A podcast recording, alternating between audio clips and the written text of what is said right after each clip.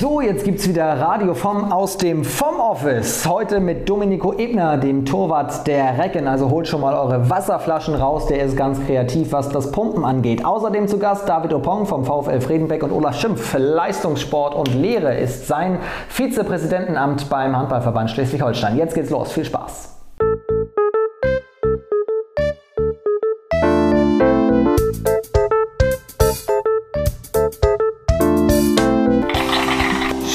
Eingeschaltet habt. Hier ist Radio vom. Freue mich sehr, dass ihr wieder mit dabei seid. Und wir schalten als allererstes nach Hannover zu Domenico Ebner. Der ist da. Guck mal, jetzt werfe ich hier schon die Ostereier um. Wir fangen mal an. Mein erster Gast heute war jüngst auf der Titelseite der Handballwoche. Da ist er zu sehen, weil er sehr, sehr kreativ in der Corona-Zeit ist. Aus Wasserkisten hat er sich seine eigene Muckibude gebaut und darüber möchte ich mit ihm sprechen. Ich begrüße Domenico Ebner. Ich grüße dich. Hi, Vom. Wie geht es dir? Soweit gut. Äh, der Handball fehlt uns natürlich, aber ansonsten soweit alles gut. Vor allen Dingen bei dem Frühlingswetter, auch wenn wir es gerade nicht draußen genießen können. Aber ja, sonst alles gut. Aber wie geht's dir? Auch gut. Jetzt wird es natürlich schwieriger. Wetter wird gut, drin zu bleiben, aber wir müssen es irgendwie schaffen. Wir müssen es irgendwie schaffen. Ja. Warst du heute schon in deiner Muckibude? Heute noch nicht, äh, kommt aber später noch. Und äh, ja, das war ja, das war ja schon eine Riesengeschichte. Das war hier nicht nur in der, in der Handballwoche unter der Überschrift Notmacht erfinderisch. Ähm, Hannovers Torhüter hat sich aus Wasserkästen ein eigenes Fitnessstudio gebaut. Ähm, und wir können das auch, das war ja eine Riesengeschichte auf Instagram, mit 7000 Aufrufen alleine dieses, dieses Video. War das ein Hype? Hast du da, wie, erstmal, wie bist du darauf überhaupt gekommen? Ja, also wir haben irgendwie geguckt, dass wir noch einen Langhandel hierher bekommen, weil meine Freundin ist auch noch hier. Der wurde die Saison ja auch abgebrochen bei den TUS Metzing oder Tussis, wie sie auch genannt werden. Und dann haben wir uns irgendwie überlegt, jetzt was machen wir mit der, mit der Langhandel? Und äh, wir hatten einen Tag vorher Wasserkisten bestellt und ja, erst war das eigentlich nur ein Spaß, aber wir haben es dann ausprobiert und es hat funktioniert. Und wenn man dann auch Bankdrücken mit, der Schuh, mit dem Schuhschrank unten drunter macht äh, und das funktioniert, das war dann irgendwie so ein ja, Glücksmoment, wo man dann zu Hause eben auch aktiv sein kann. Was sagt Morten Olsen dazu? Für ihn ist, glaube ich, noch zu wenig Gewicht drauf und bei ihm würde, glaube ich, auch das Schuh, Schuhregal dann brechen. Aber für meine Gewichte reicht es zum Glück. Ist das tatsächlich so, dass er die Pumpermaschine bei euch im Team ist? ja, auf jeden Fall. Also, was Morten im Kraftraum abliefert, das ist absoluter Wahnsinn. Also, da kann man nur staunen. Ähm, Nicole und du, wie wechselt ihr euch ab? Könnt ihr euch einigen, wann wer in eure private Muckibude geht? Wir machen es meistens zusammen. Wir wechseln uns aber, was zumindest die Langhantel angeht, ab, sodass wir aber immer das zusammen machen. Ich glaube, zusammen macht das auch gerade in der aktuellen Zeit viel mehr Spaß, als wenn man jetzt alleine hier was machen müsste. Kannst du uns das mal live zeigen, das Teil? Ja klar, wir sind ja zum Glück im Arbeitszimmer. Deswegen kann ich euch das gerade mal kurz zeigen. Wir haben hier ja, meine zwei Wasserkistenständer. Obendrauf liegt die Langhandel für die Squats aktuell. Ähm, rechts daneben hier unten sind noch die Gewichte, haben aber auch noch einen Sprungkasten und zwei, drei Kurzhanteln. Und ja, so haben wir das aktuell gemacht. Und hier hinten steht sogar noch das äh, Schuhregal. Das heißt, wir machen dann am besten später ja, eine Kiste runter, machen die Langhantel runter und dann kann man Bankdrücken machen und so ist die Konstruktion eigentlich relativ flexibel. Sensationell, das ist, das ist wirklich richtig geil. Das geht das äh, fantastisch. Also Not macht erfinderisch, das stimmt ja tatsächlich. Ähm, wie verbringt ihr ansonsten die Zeit? Wie hast du die letzten drei, vier Wochen erlebt? Ja, es ist natürlich ein ganz anderer Alltag, wenn man bedenkt, dass man dauernd ins Training geht, äh, mit der Mannschaft Kontakt hat. Die letzten drei Wochen waren eher so geprägt, dass man sehr viel im Haushalt gemacht hat. Ich habe mein Studium weitergemacht, bin aber auch noch an einem anderen Projekt dran, ähm, wo ich gerade ein bisschen forciere, meine Webseite weiterzumachen für ein Projekt. Und ja, aber ich sag mal so, aktuell kann ich mir meinen Alltag noch äh, sehr gut ausgestalten. Aber es ist natürlich trotzdem die Frage, wann, wann können wir endlich mal wieder Handball spielen, weil der Handball ist so ein geiler Sport, den ich auch über alles liebe und äh, da ist so viel Leidenschaft mit dabei. Deswegen der fehlt natürlich aktuell enorm. Zumal es für dich ja auch lief. Du warst ja jetzt nicht nur in der Bundesliga aktiv, sondern im Januar mit der Auswahl Italiens unterwegs. Ja, wir waren im Januar bei der WM-Qualifikation für 2021, ähm, haben das leider etwas verkackt. Allerdings war das auch ein bisschen doof, weil die halbe Mannschaft hat ein Virus in Italien eingefangen gehabt äh, mit Magen-Darm. Und wir konnten uns leider nicht mit der bestbesetzten Auswahl antreten, wie wir gehofft hatten. Ja, ich hoffe, dass das Projekt Italien in den nächsten Jahren weitergeht und wir uns vielleicht mal für ein großes Turnier äh, qualifizieren können, weil eigentlich passt ja oder der Handballsport perfekt zu den Italienern. Klein, schnell, viel Körperkontakt. Ähm, deswegen, ich hoffe, dass wenn wir uns da einmal qualifizieren, dass auch der Handball in Italien sehr viel populärer wird. Was, äh, warum ist die Entwicklung bei Italien so ein bisschen hinterher international? Ich glaube, man hatte in den früheren Jahren nicht diese, diese Erfolge, die es gebraucht hätte, um den Handballsport ganz nach oben zu bringen. Deswegen war es immer eine Randsportart. Aber dadurch, dass jetzt vor zwei Jahren äh, sich ein neuer Verband gefunden hat, der den Handballsport jetzt professioneller machen wollte, ähm, war das einfach sozusagen eine Initialzündung. Man merkt jetzt auch in Italien, da ist ähm, eine Aufbruchstimmung, was Handball angeht. Wir hatten vor kurzem auch ein Handballspiel mit über 4.500 Zuschauern in Italien. Das war vor, vor einem Jahr überhaupt nicht vorstellbar. Und deswegen hoffe ich, dass ich da auch meinen Teil zu dem Projekt dazu bringen kann, um eben zukünftig mehr zu erreichen. Man hört es nicht so ganz an deinem Akzent, aber du bist Halbitaliener. Deswegen genau, spielst du richtig. da. Also, die Geschichte kam daher, meine Mutter kam mit sechs Jahren nach Deutschland, weil mein Opa hier eine Arbeit gefunden hat in der Nähe von Freiburg. Und ähm, immer wenn meine Mutter mir in jungen Jahren Italienisch beibringen wollte, dann habe ich immer gesagt, Mama, lass das, lass das. Und ähm, ja, weil ich eigentlich auch niemals gedacht habe, dass ich das brauchen werde. Und irgendwann, wir waren, glaube ich, damals mit Bietigheim auf dem Auswärtsspiel nach Eisenach, kam eine Facebook-Nachricht von unserem Co-Trainer und meinte so, ob ich italienische Wurzeln hätte und ob ich nicht Interesse hätte, für die italienische Nationalmannschaft zu spielen. Und äh, nach Rücksprache mit meinen Eltern, mit meinem Berater haben wir uns dazu entschlossen, dass ich das mache, weil so eine Chance, die ergibt sich nicht oft. Und äh, ich denke, im deutschen Tor, das sind wir als Torhüterland in Deutschland ja eh mega gut aufgestellt und die Jungs machen das alle auch super. Deswegen sehe ich da auch meine Chancen sehr gering. Deswegen habe ich mich dann für den italienischen Weg entschieden. Vielleicht gibt es ja irgendwann Deutschland gegen Italien. Oh, das wäre also das wär ein absolutes Highlight. Das hoffe ich natürlich irgendwann mal. Am besten bei der EM in Deutschland. Das wäre ein Oberhammer. Ich bin sehr gespannt. Jetzt kommt die Fragerunde, powered bei Handballcamp, das Interview der Woche. Ihr konntet Fragen stellen an Domenico. Frage 1. Wie gehst du mit Niederlagen um? Uh, Niederlagen sind immer ein bisschen schwierig. Ich äh, bin dann meistens ein bisschen deprimiert, gehe allerdings, wenn ich danach nach Hause komme, auch wenn das spät abends ist, ich mir das Spiel meistens komplett nochmal an, damit ich einfach meine Fehler sehe, an was hat es gelegen, hätte ich noch was besser machen können. Und dann kann ich eigentlich auch schon beruhigter schlafen, weil ich dann das Spiel schon direkt aufgearbeitet habe. Äh, das ist, glaube ich, so ja, das, was ich eigentlich immer mache bei einer Niederlage. Wir haben gerade schon so ein bisschen über deinen Alltag jetzt gesprochen. Bist du auch sonst so kreativ? Wie ist dein Alltag als Profi? Ähm, ja, ich habe ja vor meiner Karriere oder Handballkarriere eine Ausbildung gemacht als Fachinformatiker.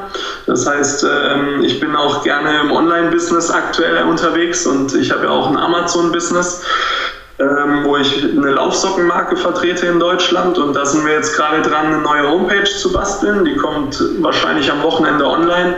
Deswegen da bin ich ganz gespannt, wie dann der Launch der neuen Seite funktioniert und wie das auch angenommen wird, eben von den Leuten, denen ich die Produkte auch zeigen will. Stark. Ja, da bin ich sehr gespannt. Da musst du berichten von. Auf jeden Fall. Wie verbringst du die aktuelle Zeit, haben wir schon besprochen. Wie ist denn der Ablauf für dich an einem Spieltag? An einem Spieltag muss eigentlich alles ausgerichtet sein äh, auf das Spiel. Das heißt, morgens natürlich aufstehen, frühstücken, dann am besten einen Spaziergang danach machen, Mittagsschlaf, möglichst am Tag vorher schon die Tasche richten und dann schön Nudeln mit Pasta oh, ähm, vorm Spiel und dann geht es eigentlich ab. Also ich habe da jetzt nicht unbedingt so krasse Rituale, allerdings gehört halt noch zu meinem Vorlauf halt ein Videostudium. Ich schaue vier komplette Spiele an, das gehört noch dazu, aber ansonsten mache ich, denke ich, nicht viel anders wie jeder andere Sportler auch. Da kommt dann auch so ein bisschen der Italiener durch mit der Pasta, oder? Auf jeden Fall. Natürlich eines meiner Lieblingsgerichte, wobei Pizza natürlich auch nicht schlecht ist. Wie macht man das eigentlich als äh, Torwart? Das wird man vielleicht oft gefragt, aber wenn man Außenstehender ist und nicht so in diesem Videostudium durch ist, Videostudium machen ja alle, man guckt sich die Gegner ganz genau an, aber du musst ja jetzt auch dich zum Beispiel speziell auf eine 7-Meter-Situation ähm, vorbereiten. Manchmal oder meistens haben die Mannschaften einen klassischen 7-Meter-Schützen.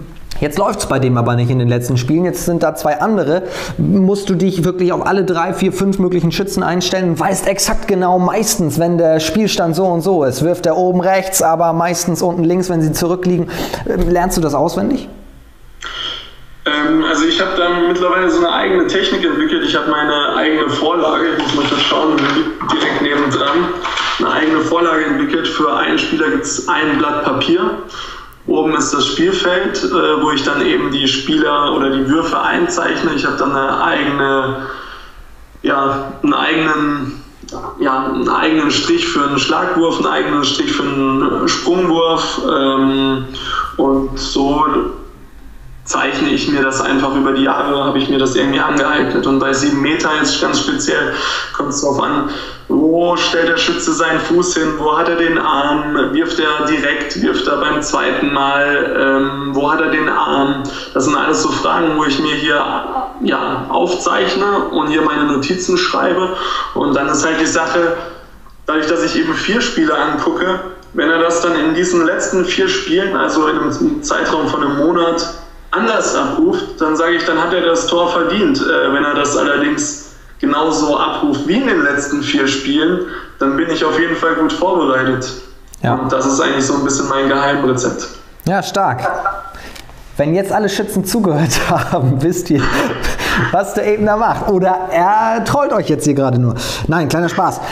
Ähm, hat, hier kommt die nächste Frage rein. Was war bisher dein bester Handballmoment? Hat das auch mit sieben Metern zu tun?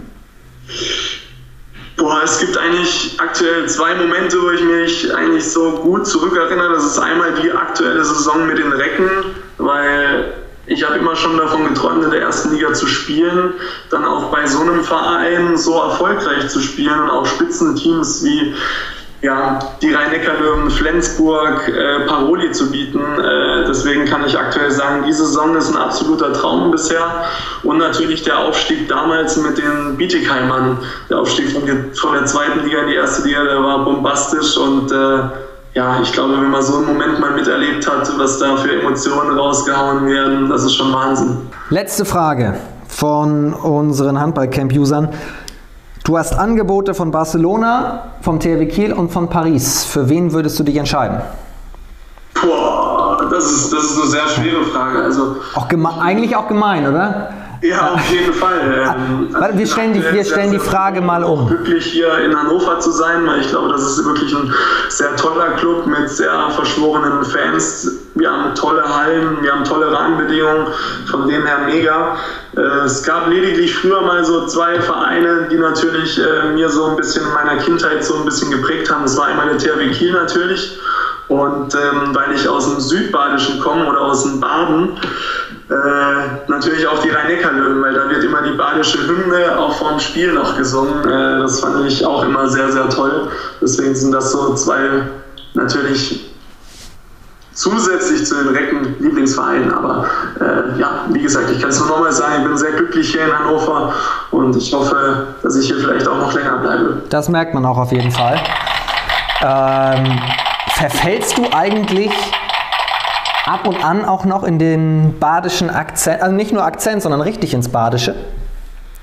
Also ja, gerade wenn ich vielleicht auch bei meiner Oma bin, aber ich glaube, ich spreche ganz gut Hochdeutsch und dafür bin ich eigentlich recht glücklich, sagen wir es mal so.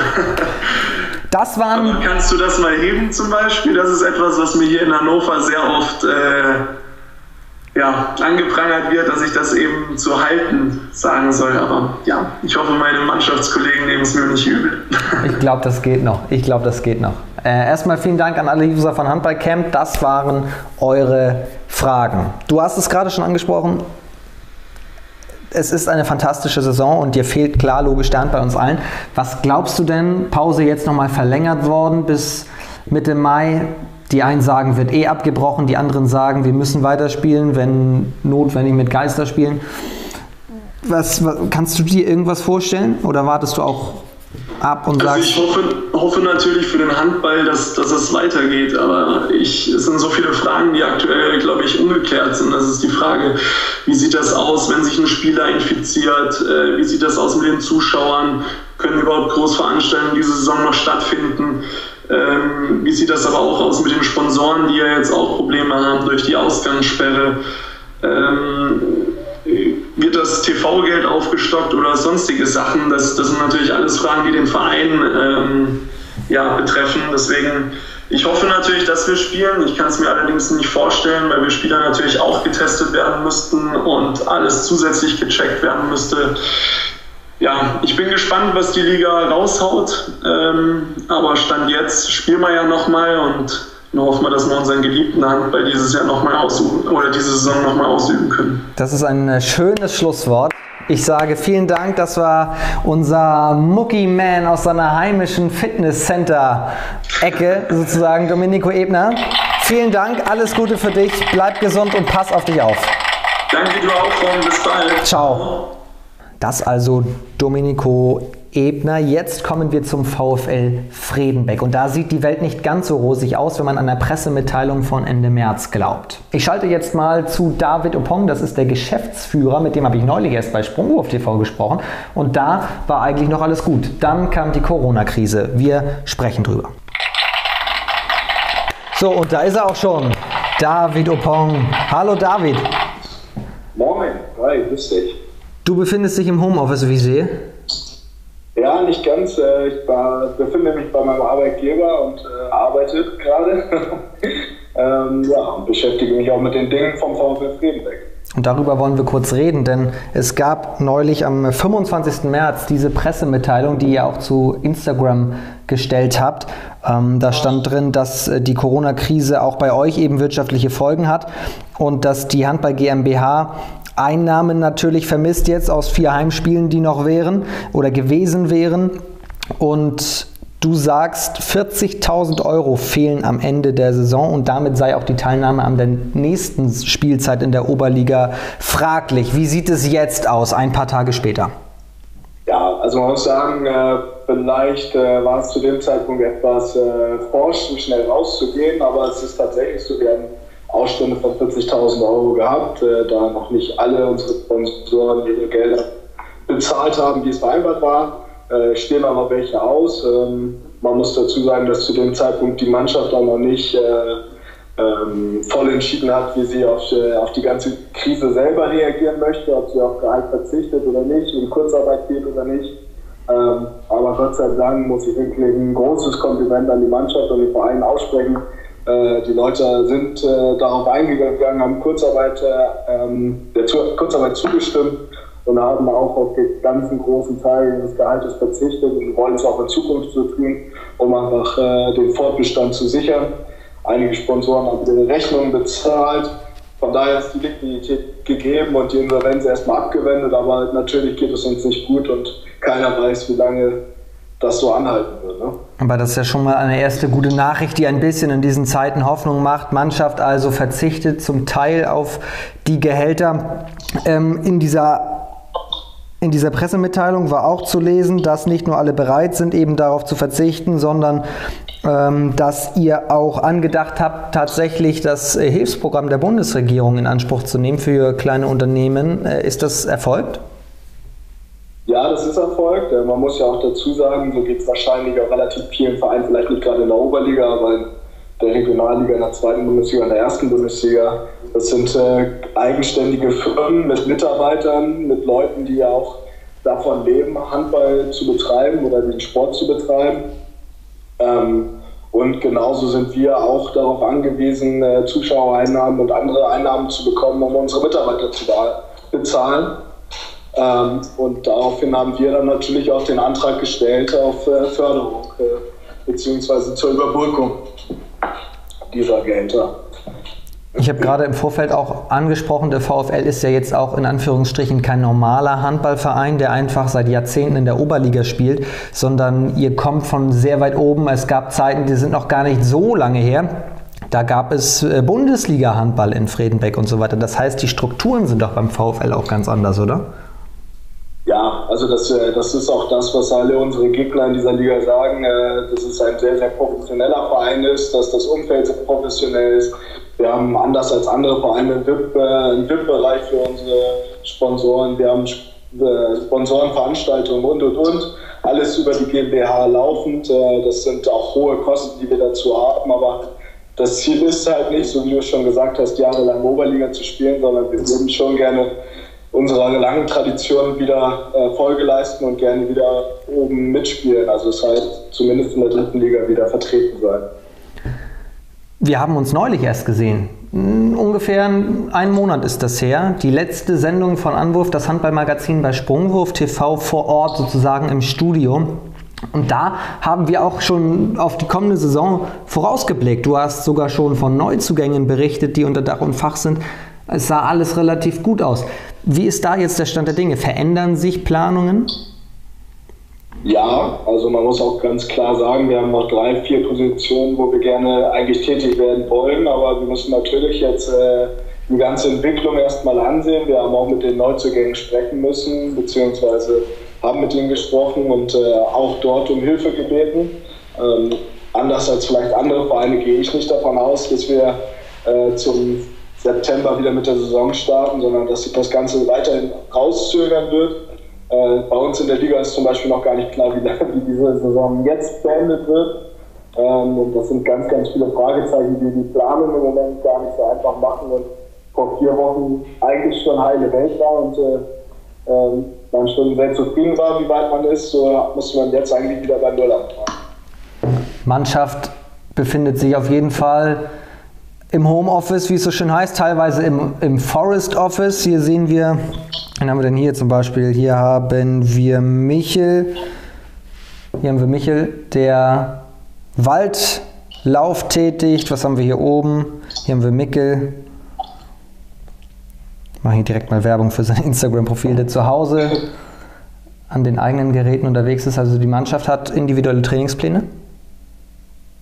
Also wir, jeder, jeder Spieler hat seinen eigenen, seinen eigenen Plan bekommen, seine eigenen Aufgaben. Die Spieler haben natürlich auch trotzdem Lust, sich, sich weiter sportlich zu betätigen, fit zu bleiben. Äh, am würden wir auch sofort wieder in die Halle gehen. Ist leider ja nicht gegeben.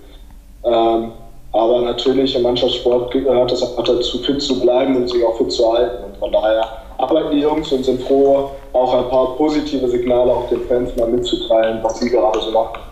Und das kann man alles sehen auf der Instagram-Seite von euch VfL-Friedenbeck-1 Herren. Das klingt ja alles erstmal gar nicht so schlecht, wie vielleicht nach dieser ersten Pressemitteilung zu urteilen, aber vielleicht ist so ein Warnschuss auch immer genau richtig zu der Zeit, oder? Ja, vor allem, also ich würde auch keinen Warnung geben. Also wir werden mit vielen Projekten jetzt nochmal äh, an unsere Fans, an unsere Sponsoren herantreten. Wir werden ein äh, Retter-T-Shirt äh, jetzt äh, verkaufen, zum Verkauf freigeben. Das schalten wir hier mal direkt rein, da können wir es uns ansehen. Das kann man jetzt also kaufen.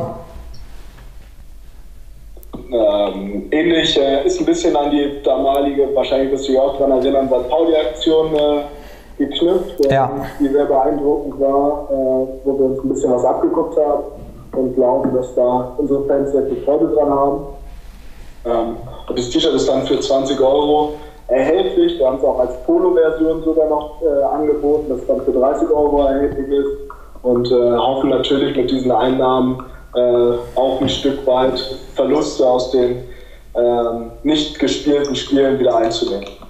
Sehr, sehr coole Aktion. Also was T-Shirts, Pullis und so weiter angeht, weißt du, bin ich ja auch immer ganz vorne mit dabei. Leg mir mal eins zur Seite. Ja, das dann, dann kaufe ich auch ja, eins. Ist, Größe war nicht XL, oder? Das war eher so Richtung L, oder? Mach mal M draus und dann sind wir gut zusammen. Ja, ich, also ich bestelle hiermit auch eins. Sehr schön. David, vielen Dank dass du dir kurz Zeit genommen hast. Ähm, und ich drücke euch die Daumen, wie auch allen anderen Vereinen, wenn auch ihr ein Retterprogramm habt, was sehr kreativ ist. Letzte Woche hatten wir die Luchse hier zu Gast, die ein fiktives Geisterspiel machen.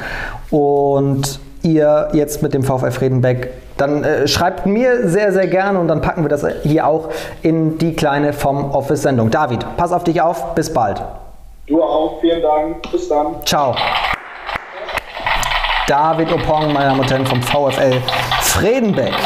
Tja, die Krise stellt alle so ein bisschen vor neue Herausforderungen. Auf der einen Seite finanziell, auf der anderen Seite aber auch digital. Beim Handballverband Schleswig-Holstein geht es gerade um die C-Lizenz und das funktioniert jetzt tatsächlich auch, wie in so vielen Unternehmen, über den Computer. Und wie der Handballverband das angestellt hat, das ganze System quasi umgestellt hat, da möchte ich jetzt mit Olaf Schimpf drüber sprechen. Das ist der Vizepräsident Leistungssport und Lehre und den skype ich jetzt mal an. Moin Olaf. Wie geht es dir? Wo erwische ich dich gerade? Naja, ich sitze zu Hause. Ich bin jetzt in Woche 4 im Homeoffice. Ähm, das treibt natürlich so gewisse Blüten. Ich habe gestern äh, nach Feierabend auf meiner Terrasse gesessen und hatte den Sonnenschirm auf und äh, ein Erdbeersmoothie in der Hand und habe mir dann tatsächlich ähm, Meeresrausch über die Box zugespielt, äh, um so ein bisschen zu simulieren, dass ich am Strand sitze. So ist das dann in Homeoffice Woche 4. Das unterscheidet uns. Du simulierst den Strand, ich simuliere das Studio. Nein, es freut mich sehr, dich ähm, zu sehen. Und das ist ja auch gerade genau das Thema, über das wir jetzt sprechen. Alle sind entweder im Homeoffice, zumindest was im Handball angeht, zumindest ähm, raus aus den Hallen. Und jetzt am vergangenen Wochenende C-Lizenz bei euch, am kommenden Wochenende erstes Modul C-Lizenz. Das funktioniert bei euch jetzt alles online. Ihr musstet ja komplett umstellen, oder? Ja, das ähm, ist schon alles neu gewesen. Ähm, 26 Leute haben am Wochenende teilgenommen. Wir haben das zum ersten Mal gemacht. Ähm, es ist relativ witzig. Ähm, Corona hat ja auch nicht nur Nachteile, sondern gelegentlich muss man dadurch auch Dinge forcieren, die man eigentlich schon immer geplant hatte und wo man immer dachte, ah, das machen wir irgendwann mal und das ist die Zukunft und ähm, Jetzt hat äh, Frank Hamann mit unserem Team auf der Geschäftsstelle, äh, mit Johannes und Sascha zusammen, das relativ schnell aus dem Boden gestampft, äh, dass wir diese ersten und zweiten Module nicht absagen mussten, die jetzt eigentlich in Valente stattgefunden hätten, ähm, mit Demomannschaften und dann im Hörsaal und äh, wo die Leute sich halt gegenüber sitzen. Und das Ganze hat am Wochenende mit 26 Leuten online stattgefunden. Und äh, was ich sehr, sehr bemerkenswert fand, äh, in einer so hohen Qualität, dass die Hälfte der Teilnehmer das Ganze mit sehr gut inhaltlich beurteilt hat und 13 sind immerhin noch mit gut und noch niemals jemand angekreuzt hat, befriedigen, obwohl es eine anonyme Anfrage war. Also da hat Frank Hamann echt in seinem Team super, super Job gemacht. Du hast das schon angekündigt. Wir, ich, ich, ich zeige das mal gerade auf äh, der, der Facebook-Seite sozusagen. Da ist es als Breaking News rübergetickert. Am 30. März war es. HVSH mit Online-Angebot in Trainer, Aus- und Fortbildung. Ähm, und da bringst du erfreut zum Ausdruck, dass das digitale Lernen schon länger im Fokus steht. Das heißt, jetzt klappt es natürlich schnell, aber ihr musstet ja irgendwann schon mal die Grundlagen auch legen, oder? Naja, es äh, war natürlich schon immer die Überlegung, ähm, muss man die Leute immer zusammenbringen oder ist es nicht auch möglich, äh, dass ein Teil von zu Hause aus gelernt wird? Ähm, wir haben äh, natürlich nicht äh, jetzt im äh, zweiten Modul, die Leute hatten sich schon einmal vier Tage lang getroffen und haben das schon mal ähm, äh, vier Tage lang in der Praxis zusammen in Malente gemacht, im letzten Jahr im Oktober. Und ähm, jetzt hat man die Inhalte genommen, Frank hat die Inhalte rausgenommen, die man ähm, sehr, sehr gut über solche Webkonferenzschalten vermitteln kann ähm, und hat das ähm, zumindest ähm, versucht, den Teil zu machen. Ähm, die Leute müssen sich trotzdem, sobald wir wieder in die Halle dürfen und können, müssen die Leute natürlich gewisse Teile nochmal praktisch machen. Man kann natürlich alles, was man auch sonst äh, im Frontalunterricht oder mit Videos vermittelt hätte ähm, oder in Gruppenarbeiten. Also die Leute haben zum Teil in, in Vierergruppen dann Sachen zusammen erarbeiten müssen. Das kann man natürlich alles machen, auch wenn man zu Hause sitzt. Aber gewisse Dinge wie so Korrekturen in der Trainingseinheit, ähm, Korrekturen von Würfen, von Laufwegen, das ist, ähm, das kann man natürlich alles per Video zeigen, aber da muss schon noch auch ein bisschen was in der Halle erfolgen. So komplett digital wird es nicht laufen. Ich wollte gerade sagen, der Praxisteil muss, das ist ja eigentlich wie bei der Fahrprüfung, oder? Ich kann 10.000 Mal das richtig auf dem Blatt Papier erkennen, aber im Straßenverkehr muss es dann nachher richtig laufen. Ja, also natürlich, es ist ganz, ganz wichtig, dass ich das, was ich gelernt habe, ähm, es gibt so, so einen, einen Teil dieser Ausbildung, der heißt Handwerkszeug des Trainers. Da lerne ich, lerne ich also, wie ich korrigiere, wie ich motiviere, wie ich die Gruppe anspreche, wann ich unterbreche, wann ich äh, welchem Spieler was zeige, wo er hätte hinlaufen sollen. Und diese Dinge, die kann man natürlich theoretisch vermitteln, aber da muss ich einfach auch ganz viel von in der Halle abspielen. Wir spielen ja ähm, Handball auch nicht am PC, sondern wir spielen immer noch in der Halle mit dem Ball. Das ist übrigens etwas, was ich gerade sehr vermisse, dass es Handball nicht für die Konsole gibt. Aber das ist ein anderes Thema. Du hast aber, glaube ich, auch noch etwas vorbereitet. Ja, ich habe dir mal was mitgebracht. Wir können ja mal, wir können ja mal so tun, als ob wir beide gerade am, am, am Lernen wären an der Stelle. Kannst du das Video jetzt sehen? Ja, Video. So, wir, wir, reden mal über Abwehr. Ja, ein großes Thema ähm, sind auch verschiedene Abwehrformationen, wie man die korrekt spielt. Wir gucken einfach mal rein. Und du versuchst mal herauszufinden, mir zu erklären, was jetzt Orange für eine Abwehr spielt an der Stelle zum Beispiel. 5-1? Vorge vorgezogen? Oh, okay. Nein, ja. warte. 3-2-1. Ja, das ist eine Form der 3-2-1. Jetzt, jetzt könnten wir anhalten, jetzt könnten wir anfangen, darüber zu diskutieren, welche Art der 3-2-1 ist das, äh, wie verhalten sich die Spielerinnen. Es gibt unterschiedlichste Formen der 3-2-1 an der Stelle. Das wäre dann später auch ähm, mal prüfungsrelevant, dass du die verschiedenen Formen der 3-2-1 vielleicht benennen müsstest, wenn das in deiner Prüfung dran käme.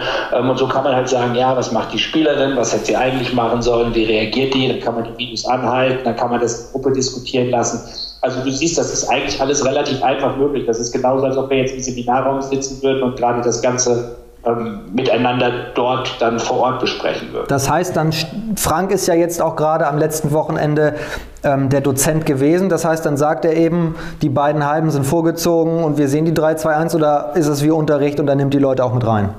Nee, man nimmt die Leute dann natürlich auch dran. Also es ist ja, ähm, es ist ja auch äh, in der Erwachsenenbildung ähm, ist ja immer so, man hat einen Teil der Gruppe, die machen das, weil sie es machen müssen, weil sie den Schein unbedingt brauchen und ein Teil der Leute ist da, weil sie es auch wirklich interessiert und weil sie es lernen wollen. Und man muss natürlich auch am Bildschirm, wenn die Leute zu Hause sitzen, doch versuchen, noch mehr Interaktion schaffen. Und da muss man natürlich dann auch die Leute dran nehmen, die können sich dann per Chat melden, dass sie dazu was sagen wollen. Und dann hat es die dran genommen und dann haben die was dazu gesagt und dann gab es auch ähm, Diskussionen in den Gruppen natürlich darüber, was man da sieht und, und was da gerade stattfindet. Ähm, die, wie gesagt, es war sogar möglich, wir haben das probiert und es ging sehr, sehr gut, dass sich dann ähm, einzelne Teilnehmer in Vierergruppen organisieren und dann auch Dinge zusammen ausarbeiten mussten. Wird es, wenn jetzt die C-Lizenz den Step Richtung Digitalisierung gemacht hat, dann Richtung Herbst auch für die B-Lizenz denkbar sein? Corona hin, Corona her? Ja, also Bestimmt wird man Teile davon und wir müssen natürlich auch die Erfahrungen auswerten. Ähm, es gibt auch noch andere, die gerade Dinge anbieten. Äh, Klaus Feldmann, ähm, auch ein sehr bekannter Dozent äh, aus Hessen, der auch bei uns schon in der Trainerausbildung vor ein paar Jahren mal Teile übernommen hat, der hat auch gerade ein Angebot, was nächste Woche beginnt, wo er immer so einstündig um die Mittagszeit rum äh, ein gewisses Thema anbietet. Das Ganze über zwei Wochen, immer montags bis donnerstags. Und wir haben schon vereinbart, wir tauschen uns dann alle mal über die Erfahrungen aus und dann guckt man mal, was man, wenn man wieder in die Halle darf und wenn praktisch praktisches Durchführen möglich ist. Wiederum, was kann man digitalisiert lassen, was macht Sinn, aber wie viel muss man dann eigentlich auch wirklich noch in die Halle? Wie gesagt, ich kann mir schon vorstellen, dass man vielleicht 50, 60 Prozent der Inhalte ähm, in Form von Telefonkonferenzen, Video-Learning macht. Ich kann mir nicht vorstellen, dass man eine komplette ähm, Lizenz, egal ob die C- oder die B-Lizenz, am Ende des Tages ähm, auf die Art und Weise durchführt.